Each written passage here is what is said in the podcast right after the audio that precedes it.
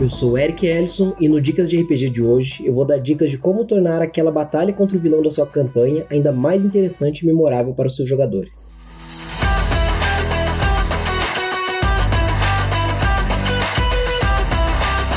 A primeira dica é utilizar o recurso do essa não é nem mesmo a minha forma final.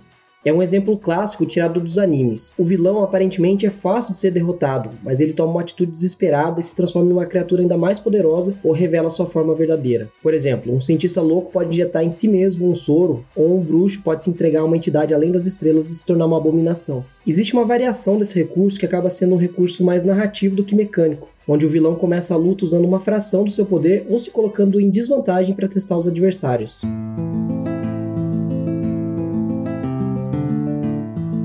O Dicas de RPG é um oferecimento da Bardos Shop, bardosshop.com.br. Acesse e atualize já o seu guarda-roupa.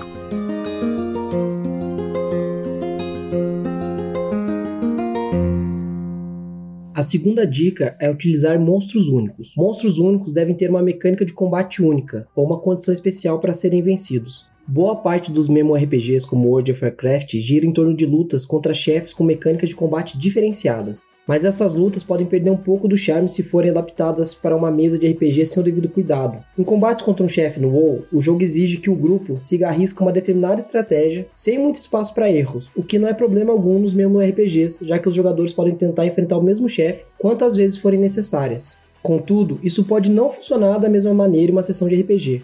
Não faz com que o chefe da sua masmorra tenha uma única forma de ser derrotado. Dê aos jogadores formas diversificadas para que eles possam sair vitoriosos e deixe espaço para soluções engenhosas e jogadores que pensam fora da caixa, porque é nisso que o RPG supera os jogos eletrônicos.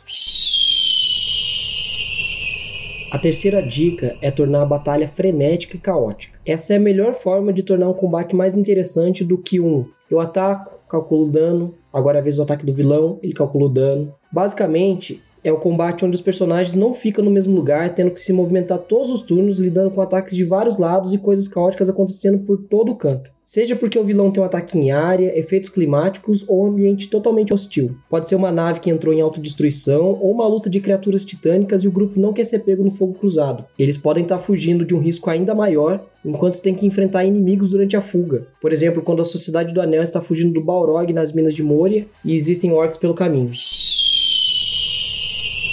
A quarta dica é durante a batalha oferecer escolhas dolorosas para os jogadores. Nenhum jogador gosta de ser stunado ou silenciado, ou receber qualquer tipo de penalidade que vai tirar o poder de agir por alguns turnos durante a batalha final contra o vilão. Isso pode ser mudado, adicionando opções mais táticas para substituir o stun ou paralisia com escolhas dolorosas. Deixe os jogadores escolherem entre sofrerem os efeitos negativos de um poder do inimigo ou ignorar esse efeito e receber efeitos secundários danosos. Na batalha final contra o vilão, essas escolhas têm um peso ainda maior. Por exemplo, ao invés de paralisia ou uma magia de hold person, o, o bruxo inimigo ele lança uma espécie de maldição contra o jogador que fica com o corpo coberto por centenas de anzóis. Quando o jogador se move, os ganchos rasgam a carne do alvo.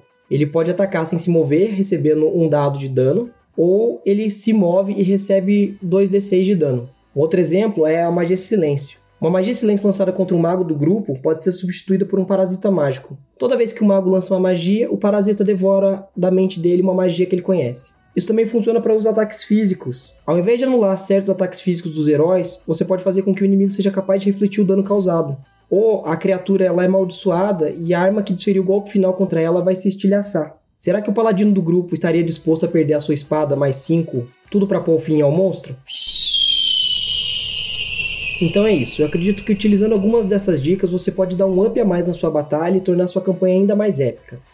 Eu espero ter ajudado com essas dicas e agora eu passo o dado para o próximo mestre.